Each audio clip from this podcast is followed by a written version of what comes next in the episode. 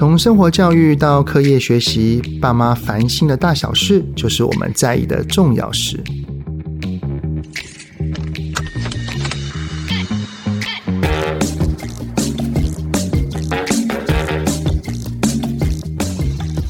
各位亲子天下爸妈烦什么的听友们，你们好，我是主持人、亲职教育讲师魏玮志泽爸。哎呀，这个感觉上寒假好像才过去了不久哈，二二八连假我们也跟孩子一起相处了一段时光哈，真的放假对孩子而言一定是很开心的事情，只是呢，长期跟孩子一起相处的我们哈。孩子去了学校，我们内心可能会有一点的不舍。不过，当孩子去上学了，我们才可以有时间做自己的事情啊，对不对？所以那种感觉真的很微妙哈。我们很喜欢孩子，但是跟孩子相处的时候，看到孩子一些事情，我们就很容易有情绪啊。在网络上，我记得有一个图哦，就是有两张图，上跟下。第一张呢，就是有一个可爱的小恐龙对自己说：“嗯，今天一早是个美好的一天，我要当一个好好说话的妈妈。”然后第二张就直接变成了酷斯啦，在里面嘶吼啊。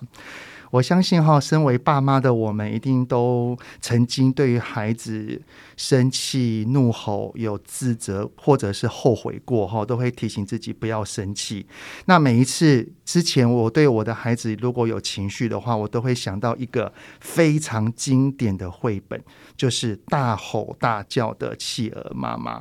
哇，这个是德国著名的插画家呃尤他鲍尔的绘本作品，当时就。引起非常多的回响。那这一次呢，他又出了一个暖心的作品，叫做《好忙好忙的飞毛腿阿婆》。这两本呢，都用不同的角度、不同的视角来看待亲子的关系。那今天呢，我们先从这个我们有重新的去包装，然后再次上市的一个吼大吼大叫的企鹅妈妈。我们从这一个绘本来谈一谈哈，无论是对孩子还是小孩而言，都非常重要的议题，就是情绪管理啦。那今天呢，要来跟我们聊一聊情绪的来宾呢，就是。青春不是突然就叛逆的作者陈雪茹心理师，让我们欢迎雪茹。Hello，泽爸好，听众朋友大家好。哇，雪茹啊，那个这一次大吼大叫的企鹅妈妈，嗯、你在后面是有写一个推荐文的，对不对？是，嗯，在那个推荐文里面呢、啊，嗯、有看到你对于在这个绘本里面。妈妈对孩子的一个经历，然后孩子的心理的的那个想法哈，嗯、其实哈，因为雪茹你也是妈妈了嘛，对，对不对？对，在这个育儿过程当中啊，嗯、孩子曾经有发生过什么让你很崩溃的的事情过吗？因为我的小孩现在才差不多一岁左右，对，所以。叛逆的行为还比较少一点点，嗯，但是还是有几个，比如说像我的小孩是一趴的宝宝，生长曲线一趴，所以爸爸妈妈就会很担心。可是我家的宝宝不吃东西，呃，准备了副食品给他，他可能吃一两口就不吃了，然后准备手指食物给他，他就到处在玩食物，到处乱丢，这时候我就会有点情绪。所以这个时候呢，我就会叫我老公去喂他，或者说我自己如果很用心煮这一餐，他如果不吃，我就会知道我可能会有点情绪，我就会避免我去喂他，我就会叫别人去喂他，然后我就不要去看到在喂他的那个场面，我就比较不会有情绪。那其实雪茹，你这样子的行为叫做有知觉，嗯，就是你有发现到。你如果你继续看下去或待下去，嗯。嗯、你就有可能会有情绪。是是，所以你已经做出了及时的觉察，准备动作。哎呀，这已经是一个功力非常深厚的人哦，才能够做得到的行为。嗯、不过，像你的孩子才一岁多，假设哈，像一岁两岁左右的孩子，嗯、爸爸妈妈如果真的对孩子生气，例如像刚刚那个景象，嗯。嗯孩子他明明就是一个一趴的孩子，嗯、在生长曲线上，嗯、然后我们用心煮了东西，他又说不要不要吃。嗯、其实我们的内心会有情绪的出发点，是因为担心，嗯、是因为着急，嗯、是因为爱他。嗯、不过孩子有感受到我们的爱吗？嗯，我觉得有时候很难。比如说，呃，有一次我老公他从外面回来，他去买饭，他就说我看到一个妈妈在带小孩在外面吃饭，然后他就打小孩，因为小孩不吃饭，然后妈妈就很生气，然后就骂小孩，然后打小孩，然后我老公就说看了觉得很心疼。那我觉得。当妈妈很愤怒的时候，小孩那个时候其实是会吓得脑筋一片空白的。他其实不太知道妈妈到底在气什么，而孩子不会知道为什么我需要去吃这个东西，妈妈为什么生气，为什么会担心我的营养不够。孩子可能只会对于食物是一个负向的连接。哦，他反而会加深他不愿意吃东西的状况，就很像是绘本里面所写的那个状况哈，嗯、就是小企鹅被企鹅妈妈吼完之后，嗯、然后整个那个支离破碎，对，对，有点像是魂飞魄散那种惊吓的感觉哈。我觉得这个绘本里面写魂飞魄散、支离破碎，我觉得写的好传神，因为我智商很多青少年的个案，嗯、那我很多青少年的个案，他们也提到，即便是已经青少年的人，他们对于父母对他们大吼大叫，而这个经验可能是从小累积来的。他们确实真的就说，他们会感觉到六神无主，感觉到魂飞魄散。那这也会影响到他们的表达。当他们跟爸爸妈妈有不同意见的时候，他们变得不敢跟爸爸妈妈说。嗯，比如说我有一个个案，他就跟我说。他要告诉他爸爸妈妈，他不要读一般的高中，他想要去读高职。可是他就不敢跟他妈妈直接说，他就用很暗示的方法。他有多委婉的暗示？他怎么暗示？他就跟妈妈说：“哎，妈妈，我听说那个新闻有人读科技大学，没有读那个大学，然后好像结果也很不错，还得奖了。”哎。妈妈就说：“哦，是哦。”然后这个话题就结束了。然后在孩子的世界里面，他觉得我跟妈妈有沟通了，然后沟通失败，妈妈拒绝了我。在妈妈的世界里面，根本就没有接收到孩子任何沟通的讯号。对、嗯，所以呃，久了之后就很容易变成这个样子。孩子觉得。就他就用很微小的讯息，然后很暗示的方法来看看父母的反应是什么，但是父母根本就没有接收到孩子的讯号。那你说父母真的不能沟通吗？其实很多时候并不是这样子，父母是愿意沟通的，只是在孩子从小到大经历中，他就觉得我如果有意见，我有想法，呃，可能会被否定，或是会被吼回来，所以我就很害怕，我不敢去表达。这个就是从小到大，孩子一开始因为。毕竟每一个孩子还小的时候，他的想法能够转换成表达，这需要练习的。是是。但是就是因为他有了想法，表达不出来，嗯，于是他有情绪。对。他有情绪之后，爸爸妈妈却很容易因为孩子有了情绪，然后自己有更大的情绪去反弹回去。对。于是就会造成刚刚雪茹你所说了，长期以来亲子的相处的状况就会变成到了。尾端，例如说国中、嗯、高中，两个人之间明明好像想要传达些什么，嗯、但是却都是那个委婉的、弯曲的、暗示的，都不直接，对，对不对？对，那个频率就不一样，双方都接收不到。嗯、所以，如果因为通常会看绘本的家庭哦，可能孩子都是年幼的，对。所以，如果我们能够在孩子还在我们身旁、依赖度很高的，而且是他的。表达能力、情绪发展都还在培育的过程当中，嗯、我们能够用一些好的方法来应对。我相信到了孩子长大，一定是越来越顺利的。是啊，对对是啊，嗯，我觉得有时候我们大人对于孩子为什么会有情绪，有时候也跟呃我们对于孩子的解读有关。嗯，比如说之前不是都很流行说小孩躺地吗？躺地板，啊、有有有。然后我就看了很多，我有时候会去看一些爸爸妈妈。他们带小孩分享小孩的状况，哦，我为了是了解，诶，我的小孩未来可能会出现哪些行为，我就比较有心理准备。比如说，现在我就会知道，哦，小孩躺地板是小孩某个发展阶段可能会出现的行为，那我可能就不会觉得这件事情对我来说是太丢人，或是要赶快去制止的。我可能就会做好心理准备，然后思考后续的对策。因为我们都是有了孩子才第一次当爸妈的，对，真的。面对孩子，我们如果多听、多看、多学、嗯、多了解孩子的发展，嗯、其实对于孩子的一些行为就不会有过多的纠结哦。对，我觉得多去了解，呃，能够增加对孩子的同理心。你去了解这孩子，这可能就是孩子的发展阶段。比如说，我准备食物给孩子吃，孩子不吃，他在丢食物。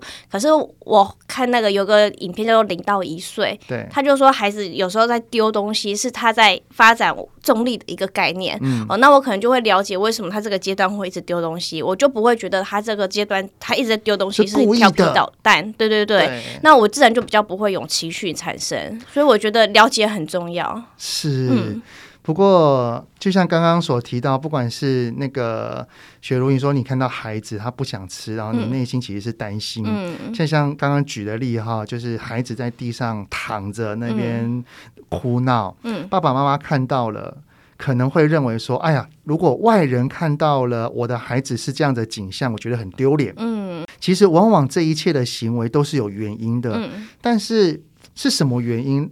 爸爸妈妈明明。就是，例如说，他的出发点是为了孩子，是为了自己，是为了别人，不要影响到别人，但是却没有办法用好好说的方式，反而都是用情绪的应对呢？嗯，我觉得这件事情跟爸爸妈妈自己过去的经验也很有关系。其实小孩。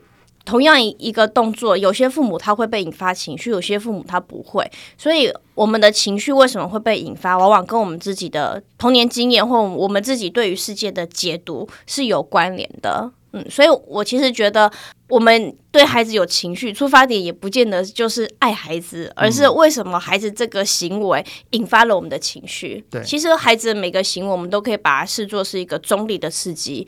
嗯，所以我们可以去反思，为什么这个刺激引发了我的情绪？那可能跟我过去的一些什么经验有关联。嗯，所以有时候反而是会去反思自己，比如说像我的孩子如果打破碗，我我的小时候，我如果打破碗的时候，我妈妈她不会骂我，然后她会去关心我怎么了，然后她会说哦，你不是故意的，我知道，我们一起来收拾。所以当现在在家里面，我老公他打破碗，或是我小孩他打破碗了，我就完全不会有生气的情绪。哦，嗯，但是如果是我我小时候在家里，如果我，走路很大声，砰砰砰，我家是木板的地板，我妈妈就会冲上来骂我。所以，呃，我老公他跟我一起回家的时候，他只要走路砰砰砰砰很大声，你也会，我就会很紧张，我就会很容易有情绪。所以我觉得情绪它很容易会是传承下来的。我们从家庭里面，从这个家族里面代代相传。哦，对于什么刺激，我会有引发情绪；什么刺激，我可能就不会有引发情绪。那。如果这件事情是原生家庭里面所带给我的影响，嗯嗯、那例如说哈，就像是雪茹刚刚所提到的，我的老公嘣嘣嘣嘣嘣声音变大，嗯、然后因为我小的时候的经历，让我现在听到这个声音，嗯、我很容易情绪起来。嗯、那么要怎么去训练自己？嗯，就是我听到这个东西，听到这个声音，嗯、我的内在虽然有情绪，但是我不会把我的情绪去丢给那个人。呃，我觉得意识到很重要，就是我我先意识到，我觉察到我有情绪了，然后我马上就会提醒哦，我这个情绪是来自于小时候我的经验。那对碰碰碰这件事情有意见的是我妈妈，不是我。哇，这样这样子要经过很多的自我对话呢。对，所以他会是需要很多次的练习，因为我听到砰砰砰，我的情绪就起来，这变成一个反射动作，它跑不到零点几秒的时间，很快，非常快。所以很多时候我情绪就冲出去了，我情绪冲出去，别人接受到我情绪，他也会暴怒回来，很容易就吵起来。可是双方就不知道到底为什么吵，嗯，所以我常常都会建议大家可以把呃对话的历程放慢。哦，我今天我说了什么，然后我引发他的情绪，那他又说了什么？哪一个字，哪一个点又引发了我的地雷？就是你有情绪没关系，可是事后可以去回想互动的历程，彼此到底引发地雷的点到底在哪里？然后可以去思考，那我下次要怎么样改变我说话的方式，可以避免引发彼此的地雷？我我跟雪茹也分享一下哈。嗯因为其实我在孩子还年幼的时候，嗯、我是一个呃平常会跟孩子玩得很开心的爸爸。嗯，但是当孩子有些事情真的是碰到我的点的时候，嗯、我真的是会大怒的那一种啊。嗯、看我我我算是身材算是魁梧的，嗯、然后当我在吼我儿子的时候，嗯、我我真的亲眼看到我儿子那种。眼神呆滞，然后手在发抖，嗯、然后在那边那个不敢，呃，完全不敢动的那一种惊悚的模样。嗯、然后我就开始不断的去思考，就是我要怎么做才会更好。嗯，后来。有一次哈，就是我的儿女儿跟我的老婆有一些争执，嗯，然后我看到他们好像情绪快起来了，嗯，我就赶紧去安抚他们两个人。嗯，安抚的过程当中，然后我儿子他可能又有一些事情，我说爸爸怎样怎样，然后我就整个怒起来了，嗯，我说等一下啦，嗯，你看我在忙吗？忙忙忙，就整个怒了，整个吼起来了。我我后来我后来真的透过雪茹你刚刚所讲的，就是一个自我对话的历程。嗯、我冷静了之后，我就问问自己说：我刚刚明明不是只是在调节我老婆跟女儿的事情吗？嗯、怎么儿子要一来找我，我整个就生气了，嗯、整个就爆爆炸了？嗯、我就不断的问自己说：我刚我当下的情绪是什么？嗯、哦，我在生气。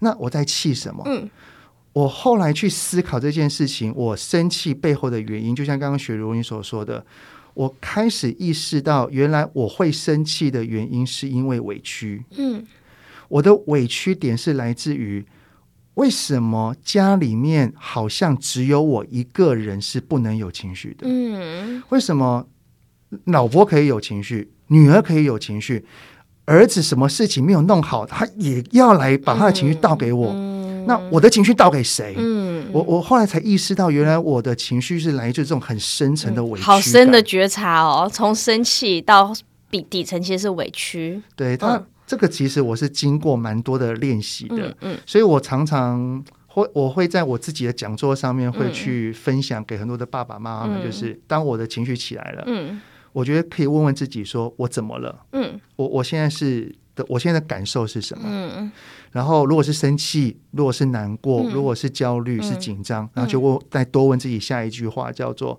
那我的生气是什么？嗯、我是什么原因生气？嗯，发生了什么事情让我生气了？嗯、我的想法是什么？为什么会有情绪？嗯哼，慢慢慢慢不断的自我对话，可能就会慢。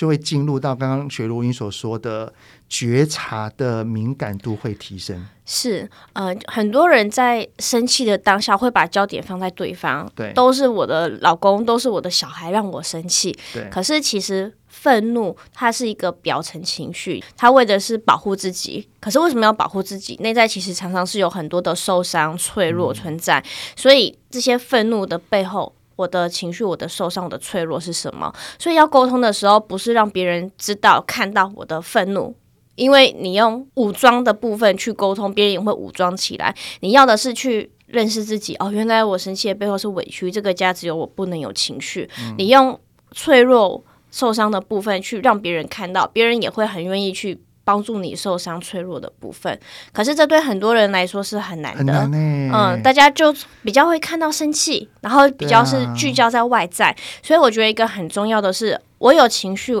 我先聚焦在我自己，嗯，去认识我自己到底怎么了。对，嗯，因为其实这一块哈。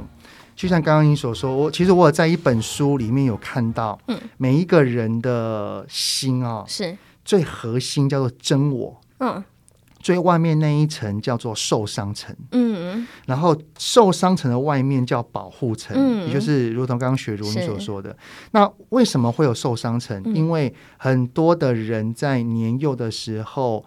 想要对他人展露真我，嗯，这个真我不一定是好的哦，嗯，例如说我有情绪了，我很生气，嗯、我很生气，哦，这就是真我嘛，很真实的表达嘛。但是我展露真我，但是所得到的反应却是受伤，嗯嗯，嗯哭屁呀，有什么好哭的？再哭给我试试看，嗯、受伤了。嗯，不断的受伤之后，为了要避免自己不要再次受伤，嗯、于是就会建构出很厚很厚的防卫。嗯，而这个防卫就是刚刚讲的，针对他人的批评啊、生气啊、指责啊。所以我都告诉自己，我一个任务。嗯，在当爸爸的这段历程当中，我要让我的孩子他的受伤层跟保护层，嗯。越少越好。嗯，他在我面前是能够完整的展露他的真我。是，那我相信这一个受伤层跟保护层哈，就是所谓的冰山。嗯，对，就在那个萨提尔里面的冰山理论。嗯，不过这一段这一段历程哈，真的还蛮辛苦的。嗯、我们回到孩子身上好了哈。以如果假设有一个大人，他没有像刚刚经过这些练习，那个觉察情绪是好的，嗯，一有事情状况啊，就是去骂孩子、嗯、吼孩子，那我们的孩子就如同绘本里面那个小企鹅一样，魂飞魄散，嗯。然后支离破碎，散落到各地。嗯，那这样子的影响的话，哈，如果假设他的妈妈没有像绘本里面把他慢慢找回来，嗯，他的支离破碎、魂飞魄散，到他的长大之后，他的影响会是什么？嗯，我看过蛮多的孩子到了。国中、高中，甚至到大学的阶段，他们会有一个决定，就是我心里面要不要把我的爸爸妈妈当真正的家人。他们可能还同住在一个屋檐下哦。你说才国中、高中哦，就是在青春期的时候，他们就已经决定。谁是我的可以信任的人？谁是我的家人？那爸爸妈妈就算同住在一个屋檐下，呃、但是同住在一起的不见得就是家人哦。对，很多孩子他就是活得很像有有爸爸妈妈的孤儿一样，他内在已经放弃了这个家。嗯，嗯，所以很多孩子在大一点的时候，他会有点是指责爸爸妈妈，就是小的时候你对我做了哪些哪些事情，然后有些父母就会很生气，也指责回去。他就觉得你怎么对我做拿一个小本本，然后对我做一些，就是在记我做了哪些错事，然后就会觉得很生气。但是孩子这个时候跟爸爸妈妈说，你以前做了哪些事情让我觉得很受伤，其实是想要再给逼最后一个机会。啊，我你可不可以真的去看到我的受伤？你可不可以去秀秀我、理解我，让我可以再次的去信任你？所以，嗯、呃，我觉得在跟孩子相处过程中。不可能关系都是好的，嗯、关系都是好的，有时候会是在一个表象，在有些家庭里面会是爸爸妈妈很害怕孩子，孩子要什么就予取予求，避免冲突。其实孩子可以感觉得到爸爸妈妈是害怕孩子的情绪的，而这样子的孩子，他有时候情绪会更大，因为第一个他感觉到他的情绪其实是不被允许的，第二个他学习到他只要很歇斯底里、很俩公就有用。嗯，所以这个孩子他就会变得很极端，要么很冷静，要么就是很歇斯底里、很俩公。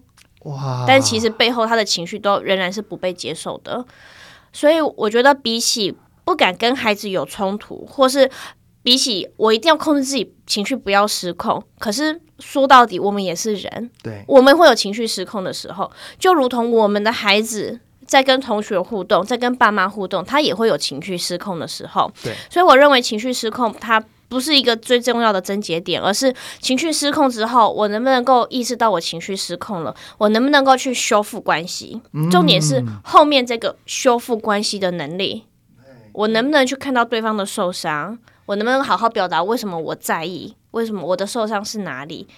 呃，能不能够再回头去修复？就像绘本里面那个小企鹅，嗯、两只脚走到那个走了好久好久。对，哇，他突然感受到我的后面怎么有一艘船出现了？嗯、啊，原来是妈妈。嗯，妈妈把他散落各地的身体哈，全部把它找回来，是是，然后把它修复好了。是，而且这个绘本落在一个非常棒的一点，修复完了之后，小企鹅回来了。嗯，妈妈就跟小企鹅讲了一句话：对不起，对不起。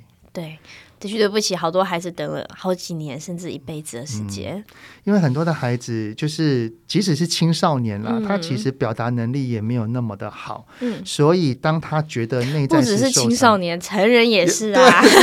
没有经过练习的人，嗯、表达通常哈，你在攻击我，嗯，那我就攻击你。对。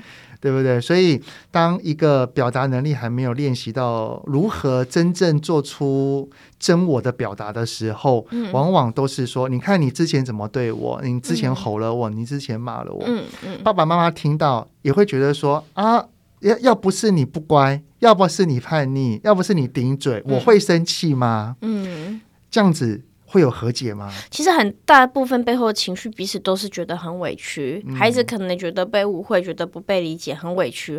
但是父母他也会觉得，我从小含辛茹苦，我牺牲这么多把你拉拔大，工作赚钱养家。对呀、啊，你都没有看到我的辛苦，然后你记得的就只是我这么多片段时间，就那么一点点对你小小的事情，你去吃好吃的，你会记得吗？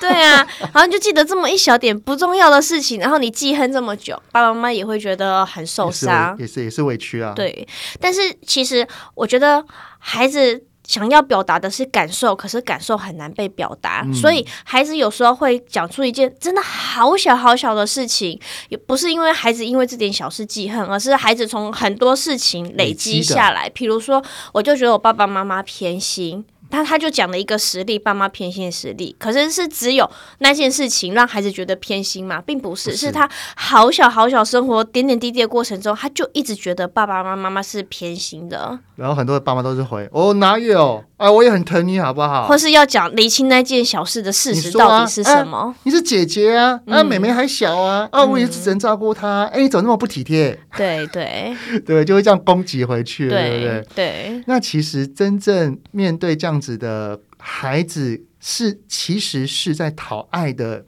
嗯，这种言语哈，或者是受伤的言语，嗯。爸爸妈妈该怎么去做那一个，就像企鹅妈妈把它缝起来的动作，嗯、要怎么做和解会比较好？嗯、所以我觉得转换视角很重要。嗯，如果你我们的视角是哦，小孩子好像在记恨我，那本本记恨我，我们内在也会觉得很委屈、很受伤。可是如果我可以理解，孩子他之所以告诉我这件事情，是因为他好在意我们的关系，嗯、他好想要修复我们的关系。那可能我们就可以看到孩子背后的心意，是因为他爱我，他在意我。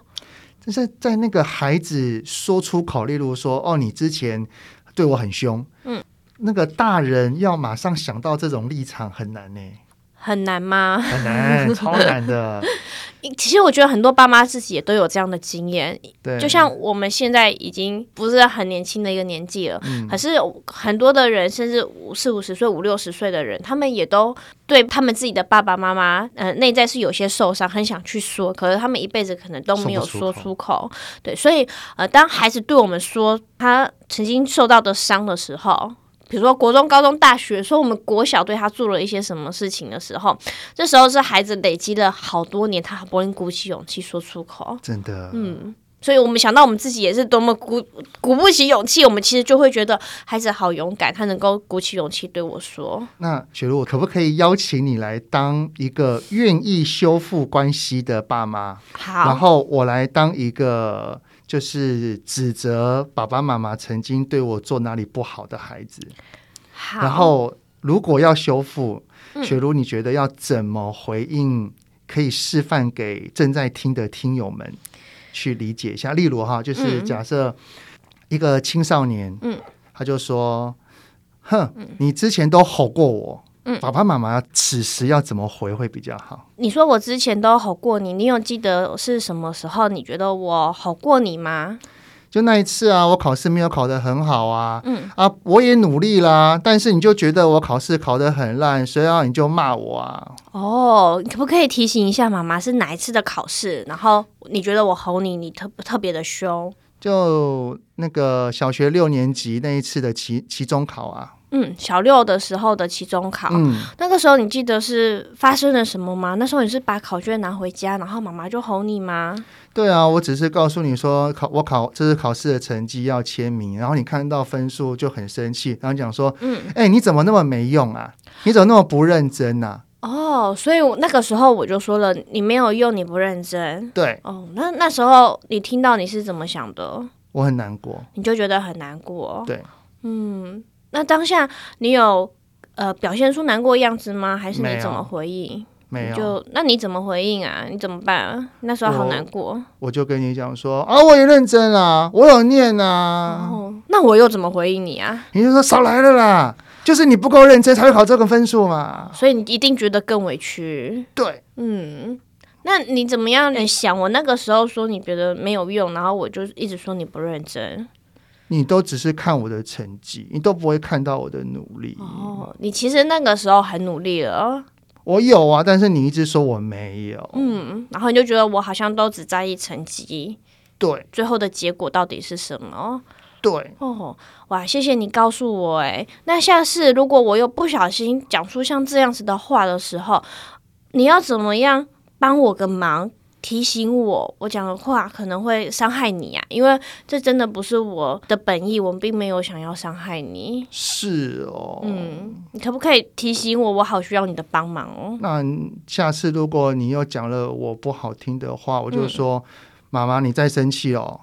哦，所以这就是我们的暗号，就是你你说妈妈你在生气哦，我就会知道哦，我讲的话可能是你觉得不好听会受伤的话。好。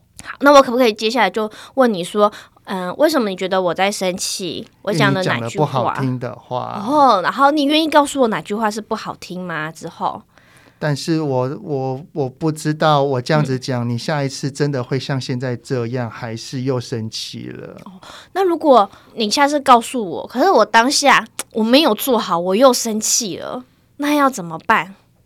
我不知道，不知道。嗯，我想想看哦。如果在当下我没有做好，然后我又生气了，你可不可以再帮我个忙，再提醒我说：“妈妈，我们先休息一下，之后再谈。”好，好，然后我就会去想一想，然后我们的情绪都比较调整好之后，我们再回来谈，可以吗？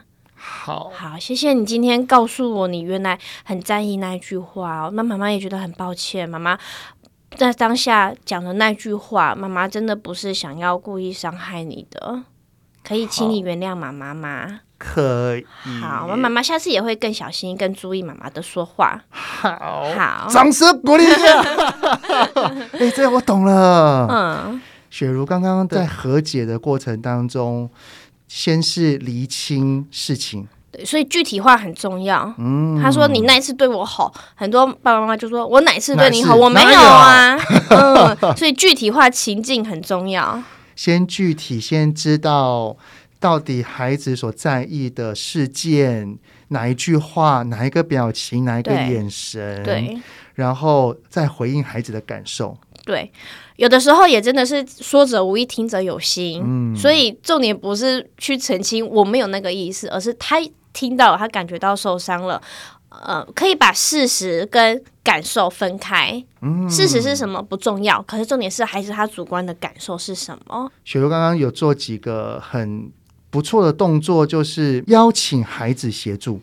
对，我我很喜欢把问题丢给孩子，嗯，不管孩子是很小的孩子或是青少年的孩子，对，就故意问孩子说：“那怎么办？”我其实是在引导孩子怎么样去解决问题。嗯嗯，不是说哦，妈妈，你看你这样都不行，你就要去想办法。是我跟孩子一起想办法，所以我就会把问题丢还给孩子说：“那下次我们遇到这样的状况要怎么办呢、啊？”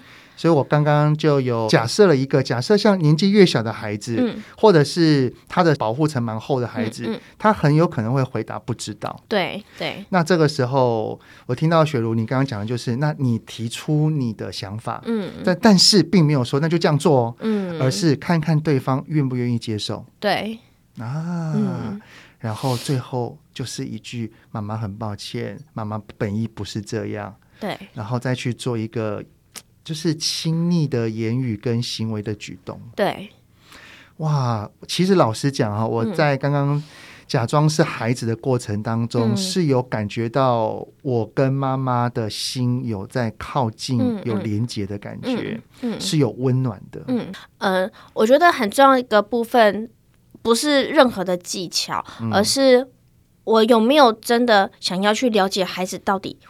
哪里受伤了？对，他感到受伤的点到底是什么？因为其实每个人的点不一样。对，那我理解孩子受伤的点之后，我也在做一个预防的动作。呃，如果下次我又不小心说了哪句话让你感觉到受伤。可不可以变成孩子也表达出来，让我知道，啊，这样我们才有在沟通的一个机会，在理清的一个机会。那如果我孩子假设动作在当下我们的都有情绪，我们没有办法沟通的时候，那这时候我们要怎么样再做积极暂停？嗯嗯，所以我都会用一个请孩子帮忙我的方法。你可不可以帮忙我提醒我？呃，如果你感觉到我那时候还是很生气的话，提醒我说：“妈妈，我们休息一下。”嗯，如果你讲话你觉得不舒服，提醒我。我们有个暗号提醒我，妈妈，你好像在生气。如果当我们用一个请孩子帮忙的方法，很多孩子就很可爱，就很愿意去帮这个忙。越小的越会。对，而且他就不会觉得他是被指责。对。啊，你感觉到不舒服，你就要说啊！你不说谁会知道？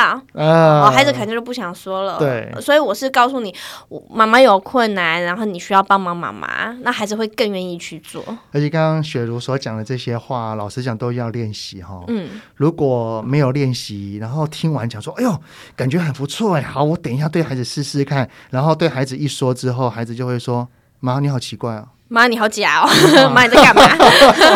所以呃，这些练习你一开始去做的时候，孩子他有时候不会就如你预想的发展，他有时候会变得更更奇怪，或是更不配合，因为他会觉得妈妈在演什么戏啊？然后妈妈是不是想要吊我一些什么话，然后把我骂得更凶？呃、所以孩子常常在变好之前会变得更糟。